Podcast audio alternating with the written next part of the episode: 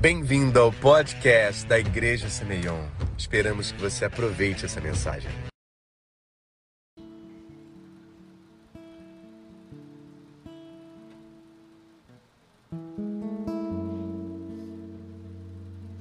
Vocês estão felizes? Eu estou muito feliz. Eu estou muito animada. Desde. Três dias que eu tenho sentido muita empolgação, muita alegria com o que o Senhor está fazendo, o que Ele me disse que quer fazer hoje. E eu, eu peço que você se concentre, que você preste bastante atenção, porque eu tenho certeza que Deus tem uma palavra muito maravilhosa, que não é minha, é dele, para as nossas vidas, que foi algo que quando eu entendi, mudou a minha vida. Da água para o vinho. E eu estou muito empolgada para compartilhar isso com vocês. Eu quero começar. Vocês sabem que eu sou bem interativa, né, pessoal? Então, preste atenção que você pode ser perguntado a qualquer momento. Brincadeira. Mas pode ser verdade. É, a primeira coisa que eu quero começar falando é sobre Moisés. Moisés foi o cara, né, gente? Quem tem vontade de conhecer Moisés e perguntar tudo para ele quando chegar no céu? Todo mundo, né, quer tomar um chá da tarde com Moisés. E eu queria que a gente lembrasse, assim, muitas coisas que Moisés fez, que ele viveu. O que, que vocês lembram aí que aconteceu através da vida de Moisés? Abriu o mar vermelho, o que mais? Através do Senhor, né? Escreveu as tábuas dos dez mandamentos, o que mais? Libertou o povo do Egito. Abriu o mar. O que mais? Hum? Subiu no monte. O que aconteceu no monte, Bianca? Ele viu a glória do Senhor. Ele viu a glória de Deus. Caraca. Moisés era o cara, gente. Se a gente pensar em uma pessoa na Bíblia que poderia ser um super-herói, Moisés era esse. Que descia do monte com o rosto brilhando, que via Deus face a face. Se alguém falasse mal dele, ficava leproso. O cara era sinistro. Ele era 10 de 10. Ele era. O que mais que Moisés fez que foi muito importante? Que, Wagner? Quando ele jogou a espada de noite, que não chegou de manhã cedo, quando ele acordou, só estava as garças, e quando ele olhou para o mar, o mar estava aberto e a espada dele estava lá no mar. Cajado, isso aí. Olha só, quanta coisa. Ele participou de guerras e o povo hebreu viu muita coisa acontecer, muita glória de Deus se manifestar através da vida de Moisés. Se a gente ficar aqui, se a gente perguntar para as crianças, eles vão contar a história. Tem muita história. Moisés fez muita coisa. Quem lembra das pragas do Egito? Moisés estava lá, cara, confrontando faraó. Ele era o cara. Eu queria que a gente começasse agora junto, a gente vai passear pela Bíblia, tá, gente? Vamos abrir bastante. Êxodo 17.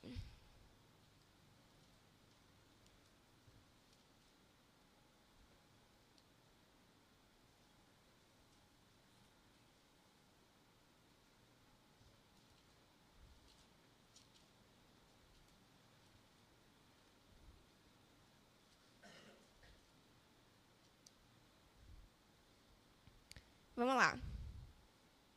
A minha versão, essa Bíblia aqui, ela é um pouco diferente.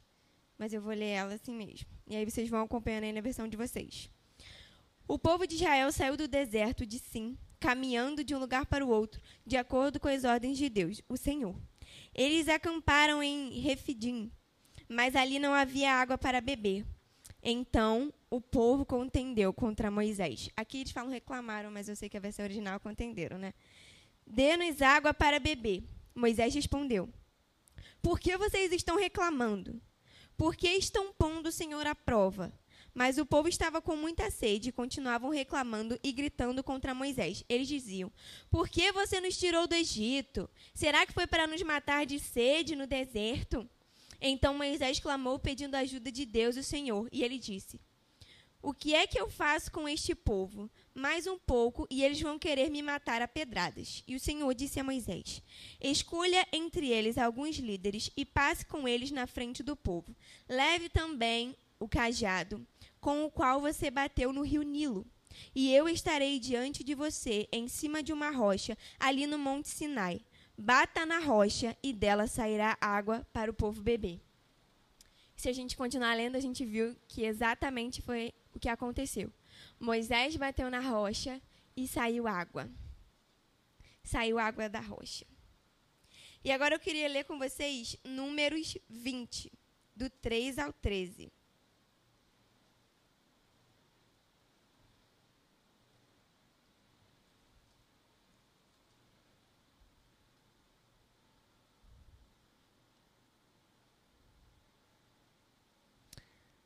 Eles diziam: Teria sido melhor se tivéssemos morrido na frente de Deus, o Senhor, com os nossos companheiros, os outros israelitas. Por que você trouxe o povo do Senhor para este deserto? Será que foi para morrermos junto com os nossos animais? Por que você nos trouxe do Egito para este lugar terrível, onde não há cereais, nem figueiras, nem parreiras, nem romãs?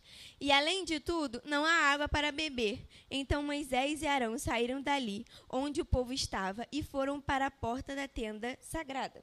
Eles se ajoelharam e encostaram o rosto no chão, e dando glória ao Senhor, ele apareceu, e o Senhor disse a Moisés: Pegue o cajado que está na frente da arca da aliança, e depois você e Arão reúnam o povo na frente de todos, e eles e a eles deem a ordem e da frente deles deem a ordem à rocha, e dela sairá água. Assim vocês tirarão água da rocha e darão de beber ao povo e também aos animais. Se a gente continuar lendo, a gente vai ver que exatamente assim aconteceu, certo?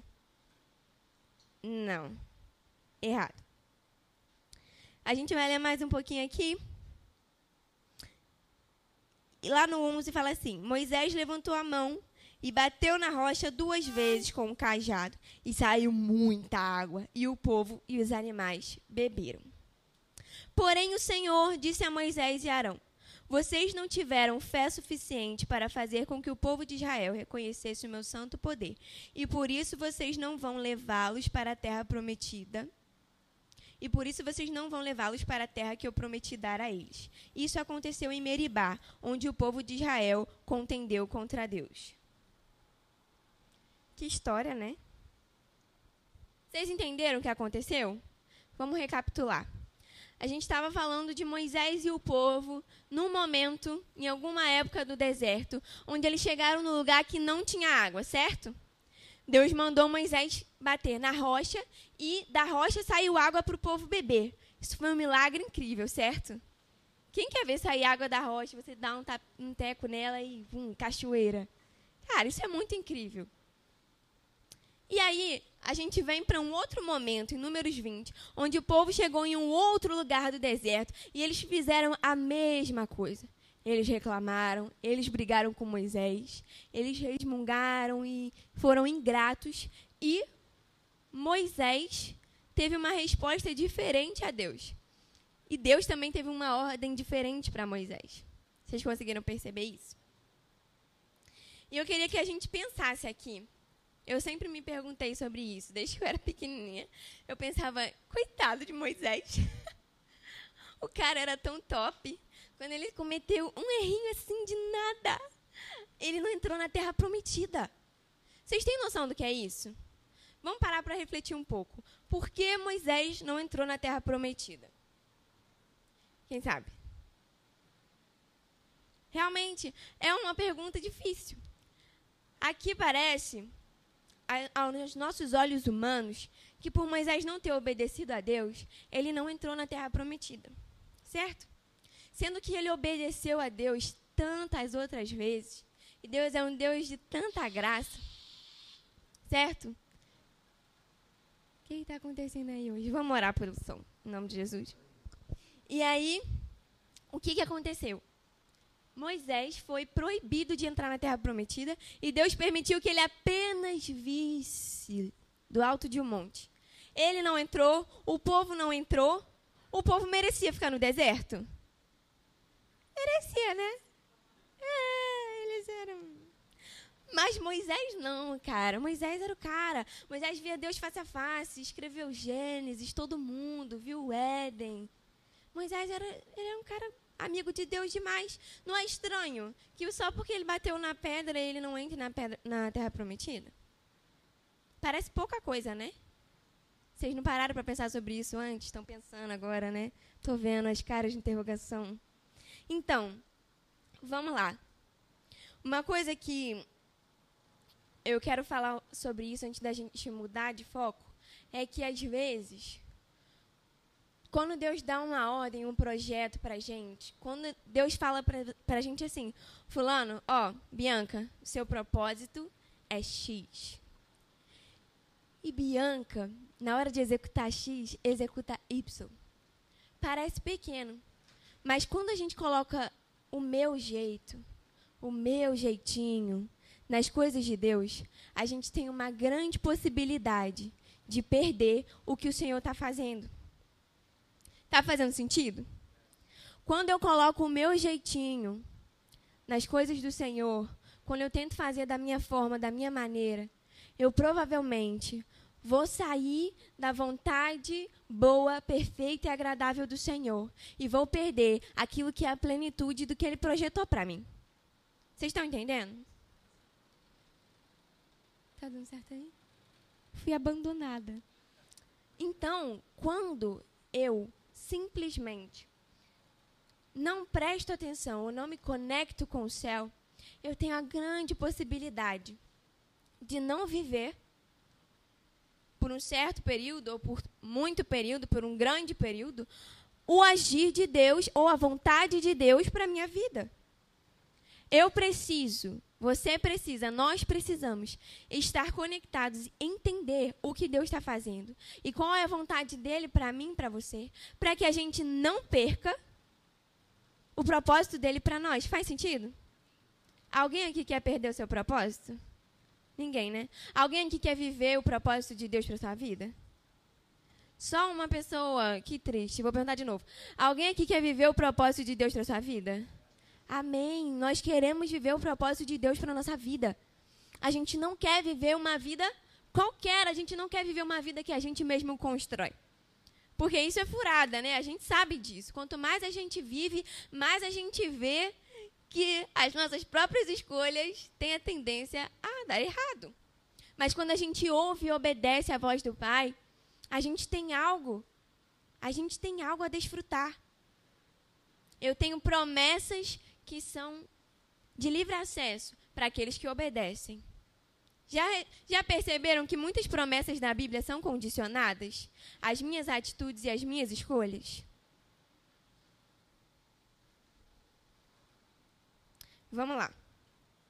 Às vezes, o que a gente coloca no meio do plano de Deus não é nenhuma desobediência, mas são os problemas. Ai, às vezes eu tenho um problema muito sério com a minha família, às vezes eu tenho problemas financeiros em casa, às vezes eu tenho situações que parecem ser surreais e elas, elas me afligem, elas me paralisam. Às vezes são os meus medos, as minhas inseguranças, as minhas preocupações. Isso faz sentido para algum de vocês? Às vezes são as minhas vontades, os meus desejos, os meus sonhos.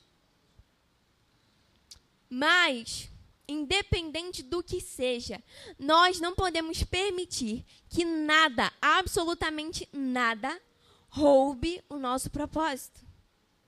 Roube a nossa vida do plano de Deus. Linda, mas será que Deus tem um plano todo certinho para mim?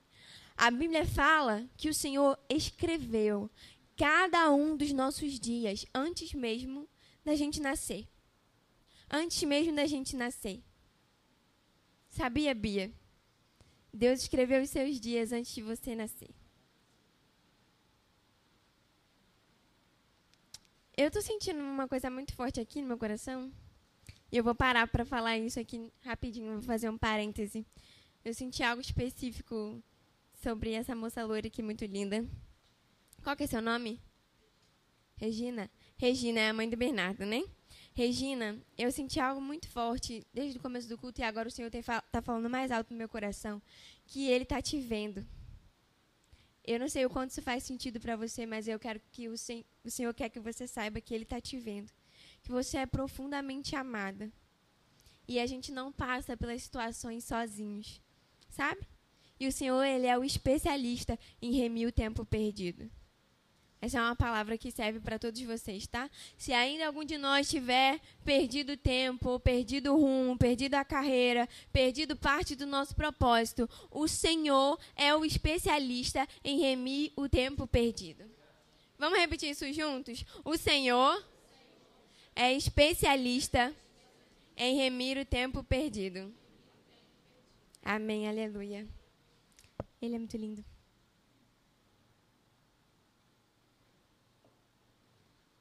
certo aí, gente? Amém. Amém. Então, enquanto o fundinho aqui vai se preparando, tem algo que eu quero que fique muito claro e gravado na mente de vocês, que é às vezes pequenas coisas me tiram do rumo do meu propósito. Vocês pegaram? E tem um ditado que fala, né, que o homem não tropeça em pedra grande, tropeça em pedra pequena, né? Que são aquelas que são sutis, aquela que eu não posso ver, aquela que quando eu estou passando em alta velocidade ou quando eu não percebo no meu caminho, me faz cair, me faz tropeçar. Vocês estão entendendo? Amém. Então eu quero que agora a gente pare um pouquinho e pense que pedras, que problemas, ou que vontades, ou que desobediência tem atrapalhado a minha vida de seguir o fluxo perfeito do propósito de Deus para mim. Pensa aí. Tira esse um minuto com Deus.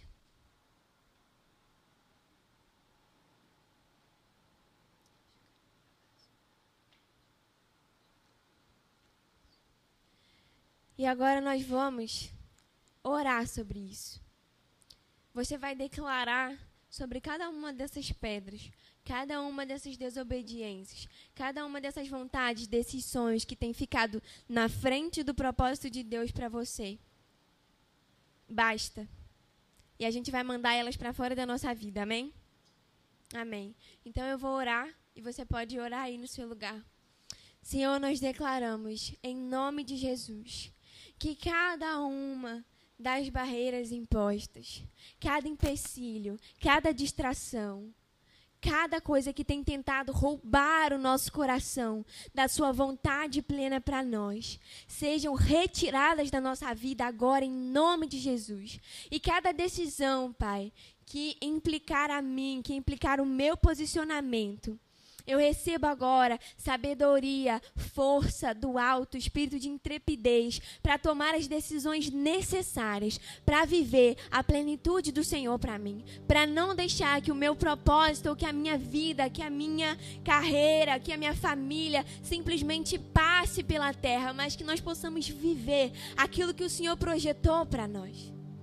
Eu declaro, Pai, em nome de Jesus, que agora o Senhor venha com a consciência e com a mentalidade de que o Senhor não sonha pequeno para ninguém aqui. De que o Senhor não pensa pouco ou pensa menos para ninguém. O Senhor tem sonhos grandes, sonhos de paz, de nos dar um futuro que desejamos e uma esperança. E eu declaro em nome de Jesus, Pai, que não só aquilo que nós desejamos, mas tudo aquilo que o Senhor deseja para nós se cumpra nas nossas vidas, se cumpra na vida de cada um aqui. Que nenhum propósito, que nenhum sonho seja roubado, Pai. Que em nome de Jesus nós não tenhamos nenhum sanção aqui que desperdiça o poder e a autoridade que lhe foi dada.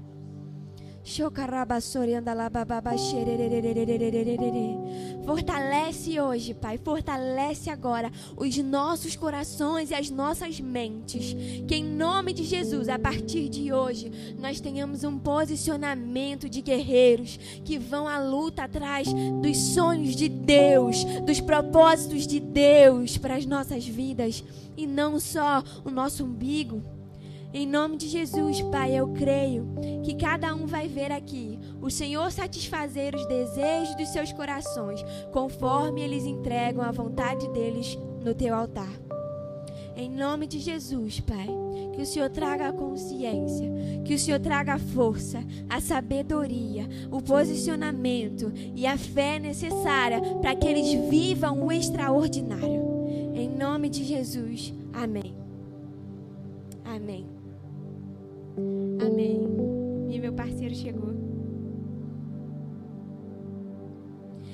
Vamos voltar para Moisés. Vocês lembram qual era a pergunta que eu tinha deixado aqui? Fala aí, Bia. A pergunta que eu tinha deixado aqui foi: por que Moisés não entrou na terra prometida? Lembrou? Quem sabe aí atrás? Sabe aí, Bruno? Dona Virgínia? Fala aí, Dona Virgínia.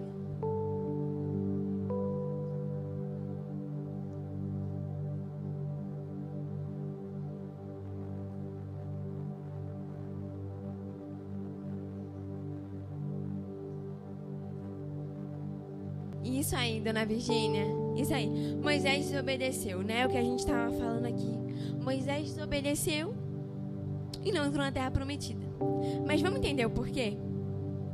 Vocês lembram que quando a gente lê Êxodo 17, Deus está falando sobre as águas do deserto, aonde, presta atenção, fica comigo porque isso é muito legal, eu prometo. Quando eu estou no deserto com o povo. Vamos lá, vamos junto. Vamos imaginar tudo acontecendo aqui. Nós estamos andando no deserto e de repente não tem água. Aquela confusão. Vamos apedrejar Moisés, Moisés vai morrer. Tirou a gente do Egito. E aí, Moisés ouve de Deus, fere a rocha. Ele fere a rocha e todo mundo tem água.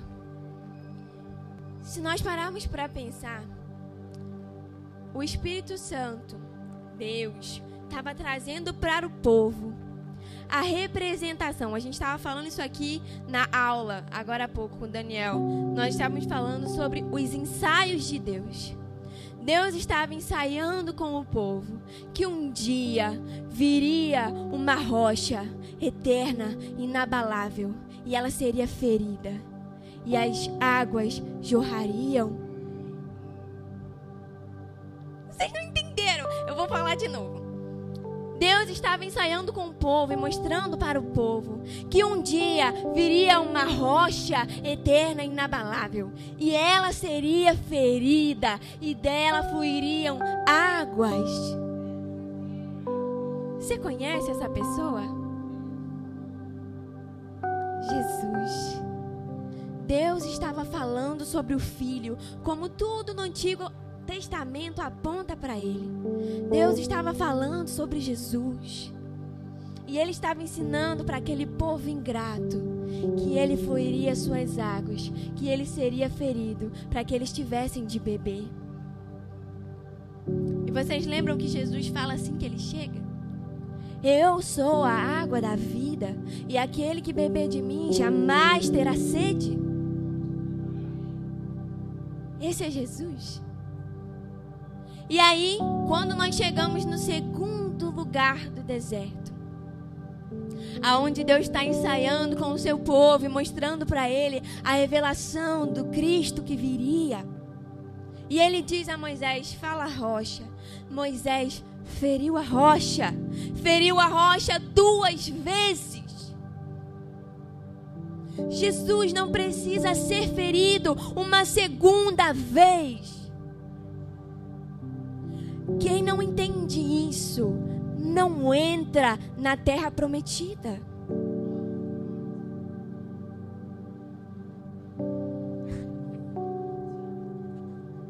Ai, eu fico muito feliz. Cara, isso é muito profundo. Deus está falando sobre algo profundo demais aqui. Profundo demais. Quando Deus está falando para o povo que ele feriria a rocha e sairiam águas, e o povo não entende, eles perdem, eles perdem totalmente as promessas, os sonhos, os planos, os propósitos, tudo aquilo que Deus desenhou para eles. Por falta de entendimento. Quando a gente entende o que o céu está fazendo, fica muito mais sério, né? O que, que Moisés fez? Ele acabou com a representação de Yeshua. ele simplesmente não mostrou ao povo a justiça de Deus sendo concluída no Cristo? Isso é muito sério. Não vai entrar, Moisés. Porque aí a representação ficou coerente. Quem ferir a rocha novamente e não entender que as águas jorram, que existe vida. Quem não entender o sacrifício de Yeshua vai perder o time. Eu vou falar mais. Quando Deus está falando sobre terra prometida, era a terra do céu que eles estavam indo? Eles estavam indo para o céu? Não escutei. Não, eles estavam indo para onde? Para Canaã, a terra que emana leite e mel. Quem conhece essa? Ah, tem um. Gente, a terra prometida, a terra prometida a qual o Senhor nos prometeu, não é no céu, não é para amanhã, é para hoje. Você está entendendo? A terra prometida é para hoje. O povo ficou 40 anos no deserto. Você está há quantos anos no deserto?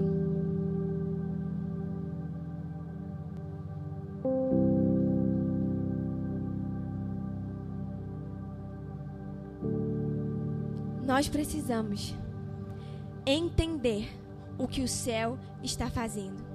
Nós precisamos estar todos os dias da nossa vida conectados com o Senhor e entendendo o seu coração. Porque se eu entendo o coração de Deus, eu entendo que a minha responsabilidade, a minha autoridade é muito maior do que aquilo que eu consigo ver. Vocês estão entendendo? Amém. Quando eu entendi isso, eu fiquei eu fiquei arrepiada. Isso é muito lindo. A gente precisa entender que o céu está sempre se movendo e nós não podemos nem um minuto nos desligar do que o Espírito Santo está fazendo. Porque aquele dia que eu me desligo e tomo uma decisão que me leva para um rumo errado, eu posso sacrificar todos aqueles que me seguem, todos aqueles que me veem como exemplo, todos aqueles que precisam de mim, que estão traçados para serem cuidados por mim no meu propósito. Fora a minha própria vida a minha própria plenitude.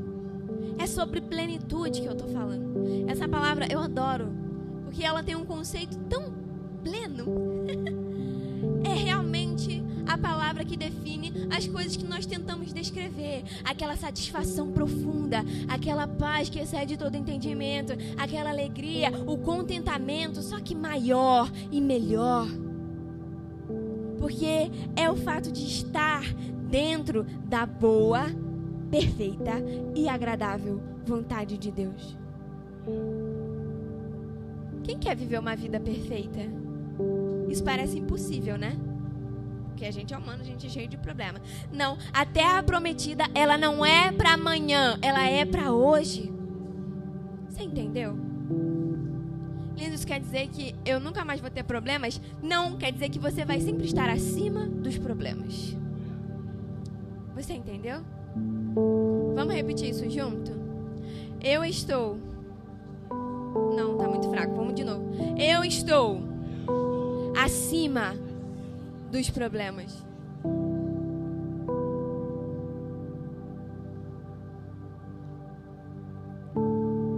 Ai, ai.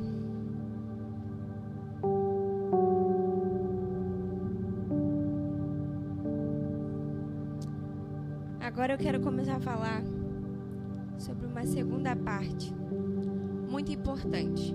E eu quero que vocês abram a Bíblia junto comigo. Em Êxodo 4, 2, 3. Eu vou dividir porque são muitos versículos. Você pode abrir para mim, pastor, em Êxodo 4, 2, 3? Bibi, você pode abrir em Êxodo 4, 17? E Luan, você pode abrir em 7, 10. Karen, você pode abrir em 7, 17. Tá com a Bíblia aí, Thiago? Você pode abrir, abrir em 8, 16. Tudo êxodo, tá, gente? Eu vou abrir em 14, 10.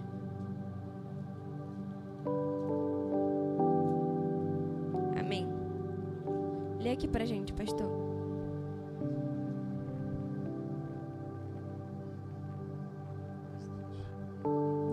Então o Senhor perguntou a Moisés: Que é isso na sua mão? Ele respondeu: Um bordão. Então lhe disse: Jogue-o no chão.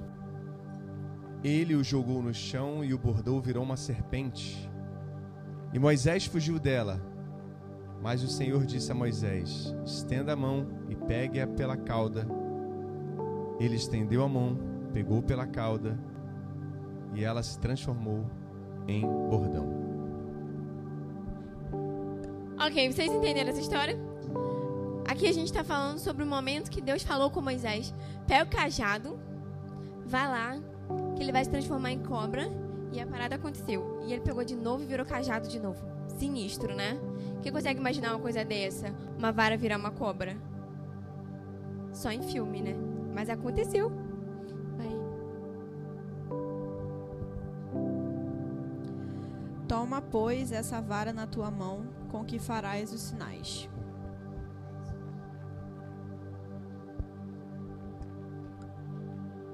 Isso aqui é Deus falando para Moisés.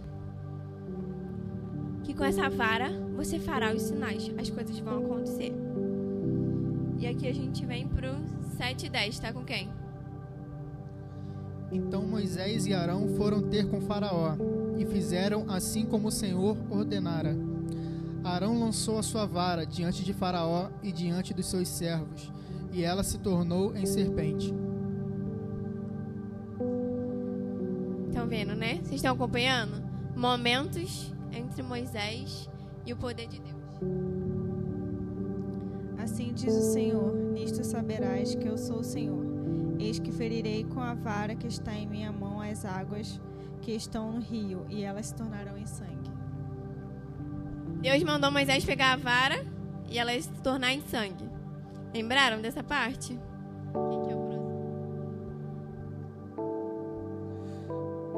Que alguém tem uma questão, eis- esta-me trazida e eu decido entre essas partes. Ensino-lhes a decretos a lei, lei de Deus. Aqui a gente viu vários pedaços, vários momentos, e ainda tem outros que eu escrevi aqui, mas não vou ler porque são muitos, em que Deus, toda vez que ia fazer um milagre, falava com Moisés para que ele pegasse a vara e Deus agia. Deus fazia acontecer coisas impossíveis, como abrir o mar vermelho, que era um mar mesmo, gigante. Menor do que um oceano, mas um mar. E eles atravessaram. Isso foi um milagre surreal, né? Moisés estava acostumado a ver o poder de Deus se manifestar de forma sobre, sobre, sobrenatural. Não é? De forma que a gente não está acostumado. Acho que se eu visse alguma coisa se transformando em cobra ou mar abrindo, eu ia ficar encabulada. Mas aqui está uma questão. Vocês lembram que lá em Êxodo 17, 5, Deus fala para Moisés: pega o teu cajado, fere a rocha e as águas vão jorrar? Você lembra? E aqui em Números, quando a gente entra no último caso entre Moisés e Deus, qual foi a diferença entre todas as vezes que Deus falou com Moisés?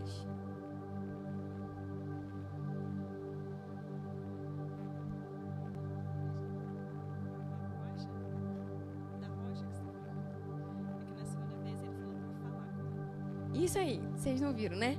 Mas na segunda vez, Deus falou: Moisés, vai, pega o teu cajado. Não foi?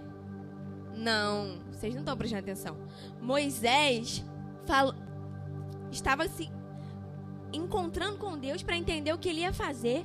E Deus fala para ele: Moisés, como nunca antes, fala a rocha. Moisés, que era um cara que estava acostumado a ver Deus agir através do seu cajado, faz o quê? Obedece a Deus? Obedeceu a Deus, né? Não. Ele pega o cajado e dá na rocha. Está fazendo sentido para vocês? Estão começando a entender o que aconteceu com Moisés? Eu acredito muito que quando eu paro para olhar essa história, foi algo que Deus falou no meu coração. E essa foi uma revelação fresquinha, que é o que eu estava falando que mudou a minha vida. Deus falou para mim: Você vê por que, que Moisés fere a rocha novamente, uma segunda vez? Porque Moisés estava acostumado a ter um mediador entre ele e o poder de Deus. Moisés estava acostumado a ver as coisas acontecerem através do Senhor apenas. Ele era um instrumento, mas na verdade era o cajado. Porque sem o cajado nada acontecia. Todos os milagres que Deus fez, até a rocha ser ferida pela primeira vez, foram através do cajado. Mas quando a rocha foi ferida e as águas de vida rolaram, o cajado não era mais necessário. E Deus falou: Moisés, fala a rocha. Moisés, fala a rocha, e dela sairá a água. Eu imagino a crise de Moisés. Ele tinha acabado de perder a irmã. O povo estava querendo matar ele pela milésima vez. Ele não aguentava mais. E de repente ele recebe uma ordem miraculosa que mexe com toda a identidade dele, aquilo que ele acreditava, aquilo que ele sabia, aquilo que ele já conhecia de Deus, que era usar o cajado e o poder se manifestar. Vocês estão pegando? E o que, que acontece? Moisés, pela primeira vez, foi impulsionado por Deus a ser ele mesmo o próprio mediador do poder e da autoridade do Senhor. Moisés, a rocha foi ferida e as águas rolaram. Você bebe de mim, você fala a rocha e as coisas acontecem. Eu vou repetir agora para você entender.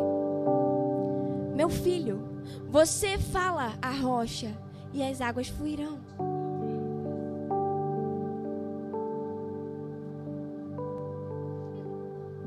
Eu amo o quanto Deus é didático, o quanto Ele trabalhou isso no povo por anos e anos e anos, para que eles não perdessem a terra prometida. Quando eu entendo isso, eu olho para um quadro como esse, eu consigo entender que o Senhor está falando para os seus filhos que nós agora somos parte dele, nós participamos com ele da autoridade de Cristo e nós somos media os mediadores da presença e do poder do Senhor. Ele, o próprio, habita em nós. Eu vou repetir porque você não entendeu. O próprio Altíssimo, poderoso, grandioso, acima de todos, acima de tudo, habita em nós, habita em você, e de você sai poder. Você lembra? Fluirão rios de águas vivas do seu interior. Ele é tão lindo. E sabe por que muitos cristãos muitos cristãos, infelizmente, quase a maioria, não vive na terra prometida, não vive a plenitude dos sonhos, dos propósitos de Deus para suas vidas. Porque nós não entendemos que o sacrifício de Jesus já fez todas as coisas que por causa do sacrifício de Yeshua, eu e você temos acesso a todas as coisas. Nós estamos assentados nas regiões celestiais e nós podemos desfrutar não só da água da vida, mas tudo que isso implica. Sabe, Jesus deu para você a chave do reino. Você pode entrar e sair a hora que você quiser. Jesus não faz prisioneiros como Satanás. Você pode ficar à vontade na casa de Deus.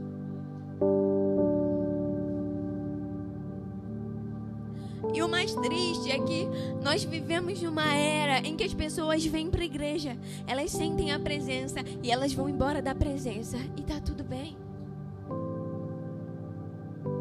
Mas sabe, o céu, ele quer estar conectado com você 24 horas do seu dia, não por ele, mas para que você viva a plenitude.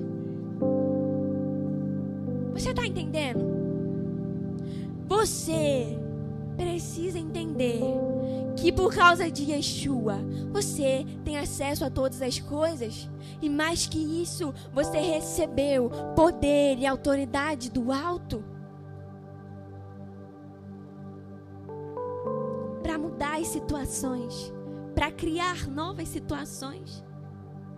Como assim criar? Como Deus criou o mundo? Como foi, pastor? Através da palavra haja. Haja luz, haja água, haja. Você pode criar situações onde não existem. Você pode transformar atmosferas, ambientes, pessoas, cidades. Você tem essa capacidade e essa responsabilidade. O céu aguarda por nós.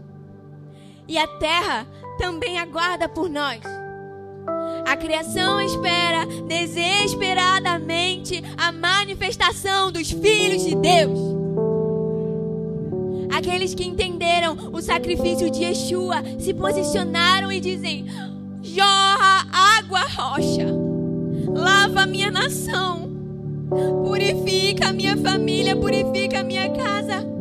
Enche a minha cidade de poder, sinais e maravilhas.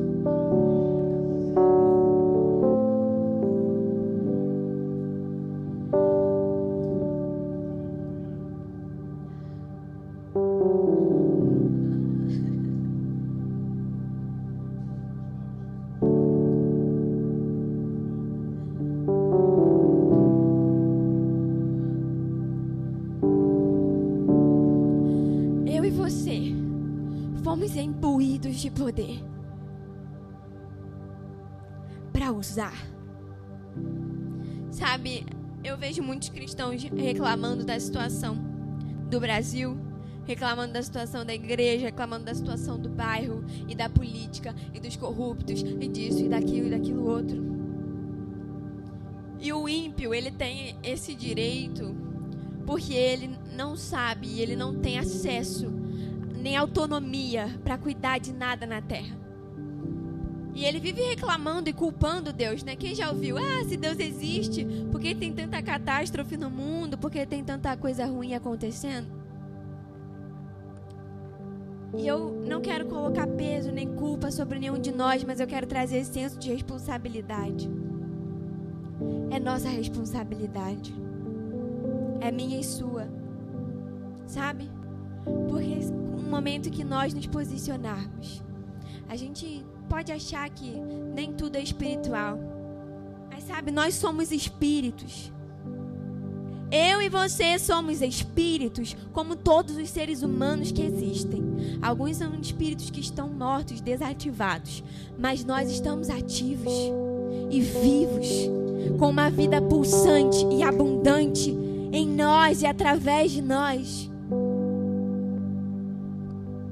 Nós precisamos ser a diferença.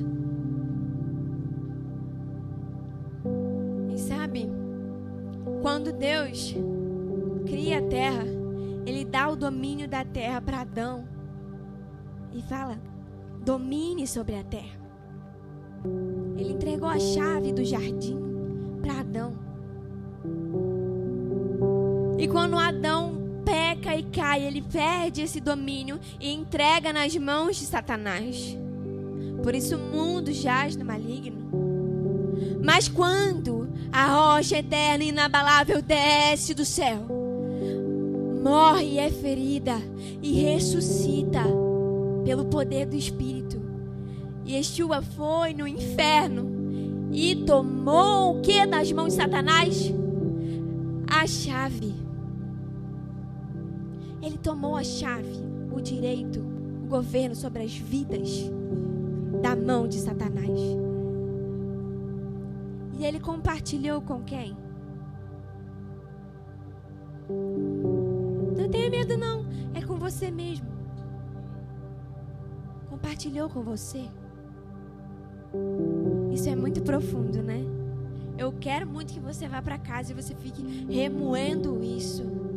E você se acorde amanhã de manhã, cheio de poder e autoridade. Não porque vocês vão receber, porque vocês já têm. E vocês vão entender e acessar isso hoje. Eu não vou mais deixar as situações me dominarem, os ventos me levarem, as pessoas me machucarem, o inferno fazer o que ele quiser com a minha vida, porque eu tenho autoridade, eu tenho a chave. Deixar as pessoas morrendo ao meu redor, o meu bairro cheio de violência, as coisas acontecendo como o inferno quiser a Bangu, porque eu tenho autoridade. Yes, acabou. Depende de nós, irmãos. Nós precisamos nos posicionar. E a Bíblia é muito clara quanto a isso. Quanto à nossa responsabilidade com essa terra, o nosso propósito. Linda, mas eu não quero fazer grandes coisas. Eu quero sombra e água fresca. Aqui no meu cantinho tá bom. Mas sabe, irmão, eu sinto em te informar. Você foi criado à imagem e semelhança de Deus, para ser luz do mundo e sal da terra. E não se podem esconder as candeias debaixo da cama. Você nasceu para fazer a diferença. Se você não fizer, você tem essa opção, você tem essa escolha. Você vai viver uma vida de insatisfação. Isso não é mais sobre Deus, isso é sobre nós. Quem aqui anseia plenitude? Todos nós. A plenitude, ela não é sobre todas as minhas vontades e todos os meus desejos realizados. Ela é sobre a graça, o gozo e o privilégio de viver na perfeita vontade do Pai. Daquele que vê acima do sol, que sabe tudo que pode dar errado e tudo que não pode. Ele, Ele é o melhor diretor que eu conheço e que você vai conhecer na vida a gente pode confiar que Ele vai fazer tudo certinho, tudo bonitinho, tudo perfeito, tudo maravilhoso, tudo grandioso, tudo extraordinário, tudo sobrenatural, porque é quem Ele é, é a essência dele. Sabe? O pastor agora tomou uma decisão que muitos considerariam radical para servir a Jesus e obedecer aquilo que ele tem falado para esse tempo na vida dele.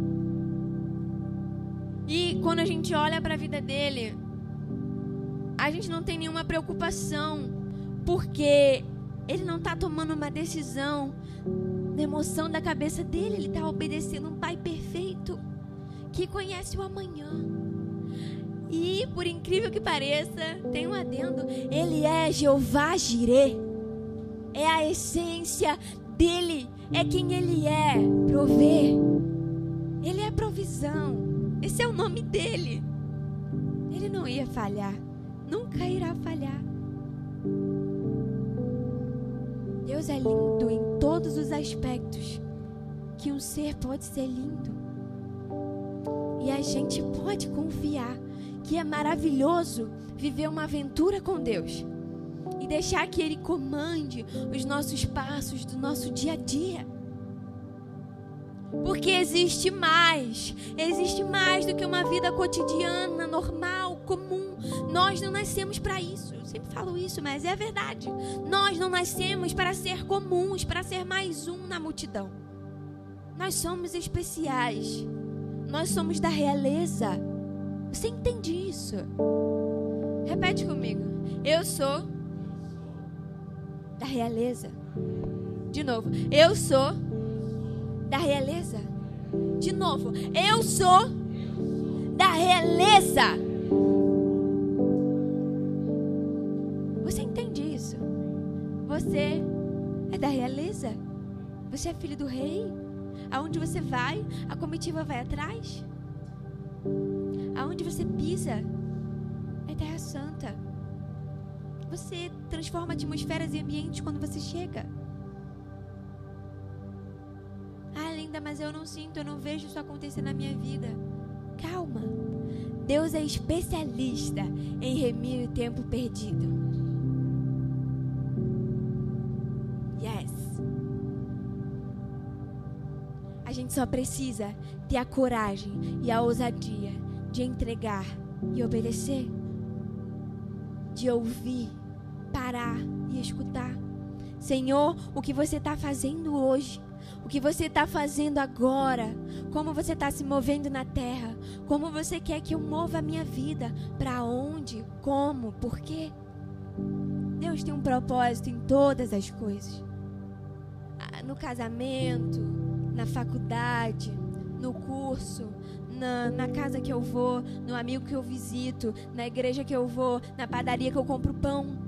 Deus tem um propósito em todas as coisas. Nós somos agentes de transformação. Repete isso comigo. Nós somos agentes de transformação. Então, aonde você chegar, o ambiente tem que ser transformado. Você entendeu? Isso tem que acontecer. Ah, linda, mas eu não. Não, não, é sobre o que eu sinto ou o que eu conquisto, porque não é sobre as nossas mãos. É sobre o poder do Espírito de vida que habita em mim.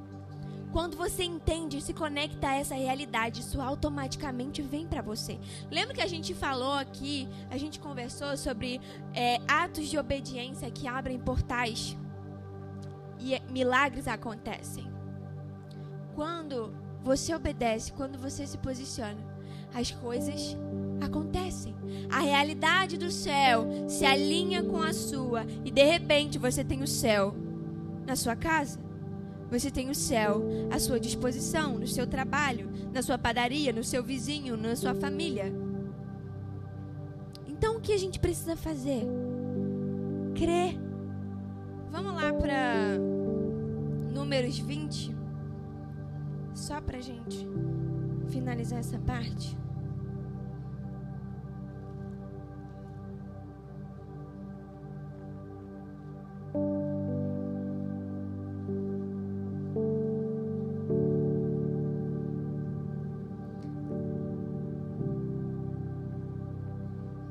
No 12, Deus fala assim: Porém, o Senhor disse a Moisés e Arão: Vocês. O que, que ele disse? Não tiveram fé o suficiente para entrar na terra prometida.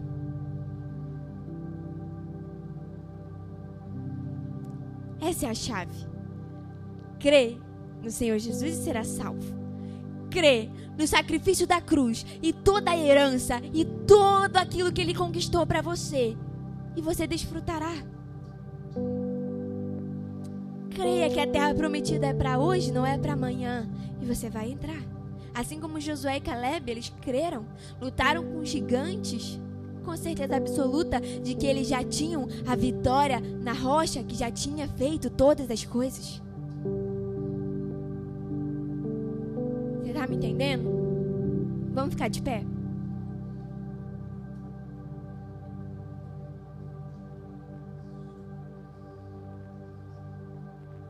Então, quando a gente para e pensa num Deus tão amoroso, tão didático, tão lindo, e entende que o sacrifício dele na cruz deu acesso a absolutamente tudo para mim e para você, eu consigo entender.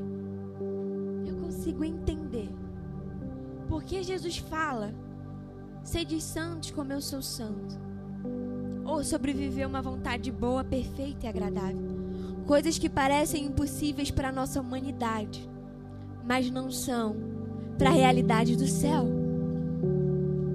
E eu e você temos acesso à realidade do céu hoje. Nós temos acesso à realidade do céu quando? Nós temos acesso à realidade do céu quando? Nós temos acesso à realidade do céu quando? Hoje. Hoje não é amanhã. Hoje eu posso desfrutar de vida abundante. Hoje eu posso desfrutar de saúde. Jesus me deu saúde na cruz pelas suas pisaduras. Eu já fui sarado, eu não serei. Deus me deu uma herança financeira.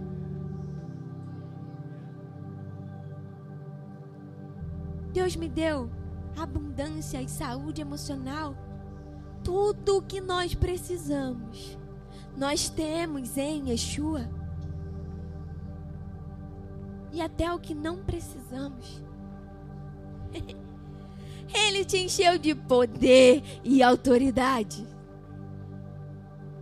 Nós amamos o sacrifício de Jesus na cruz. E nós entendemos o que significa águas que rolam. Nós entendemos o que significa o sacrifício de Yeshua, o que significa o ferimento na rocha. O ferimento no próprio Deus, uma abertura que liberou todo o poder até nós. Isso faz sentido para você? Também faz para mim. Eu amo muito pensar sobre tudo isso. Mas ao mesmo tempo eu fico tão eufórica que eu não consigo compreender tudo que isso significa e representa, porque é profundo demais. É profundo demais. O sacrifício de Yeshua é profundo. A herança do Senhor é profunda, é imensa, é incontável, é inesgotável, é incondicional. E eu e você temos acesso a isso.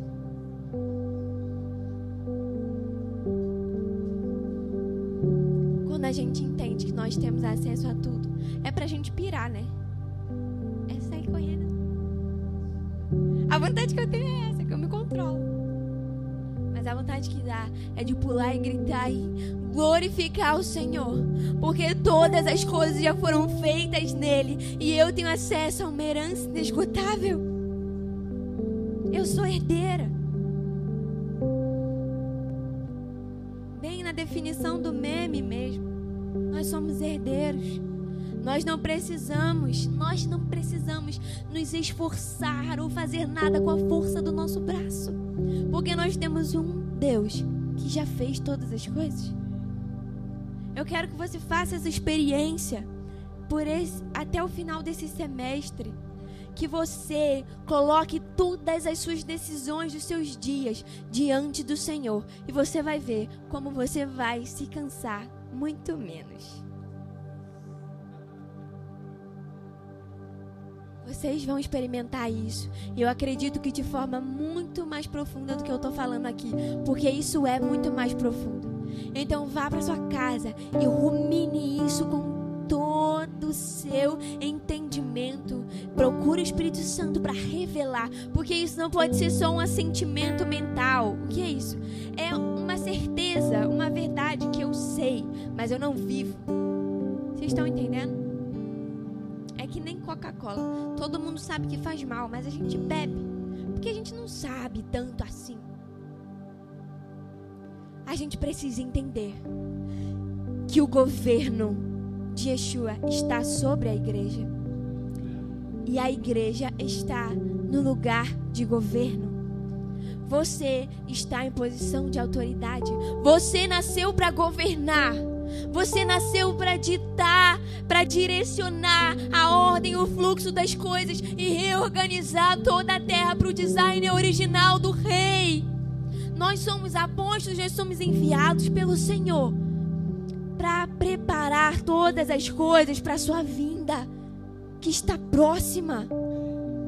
Nós conseguimos perceber o quanto está próxima a volta de Cristo? Se você não percebeu,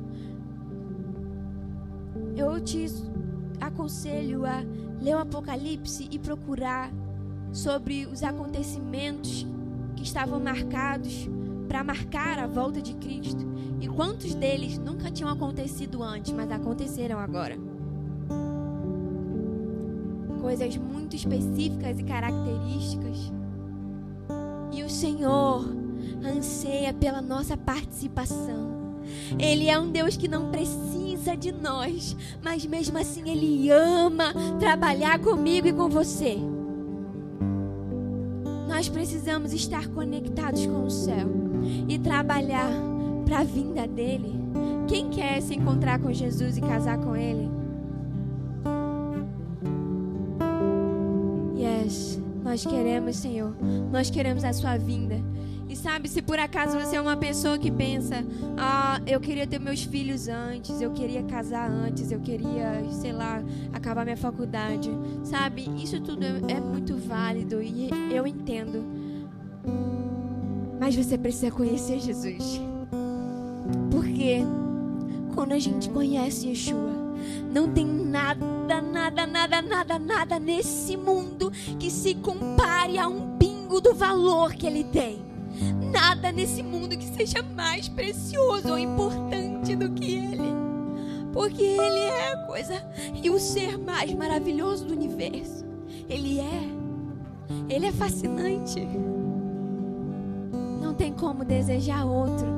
Não tem como desejar outra. Não tem como desejar outra coisa. E eu quero que você faça uma declaração comigo. Mas antes eu quero fazer um convite. Você que está sentindo de transicionar a sua temporada, de tomar esse passo hoje, essa decisão, de colocar Jesus como governador de cada um dos seus passos, para testar, seja que seja só para ver o que ele faz, quem ele é. Eu quero te convidar a vir aqui à frente. Eu quero orar por você por experiências sobrenaturais, para que você realmente experimente o extraordinário, o incomum, o anormal. E se você sentir no teu coração, vem aqui e eu queria chamar o Brave aqui também, para a gente orar pela galera.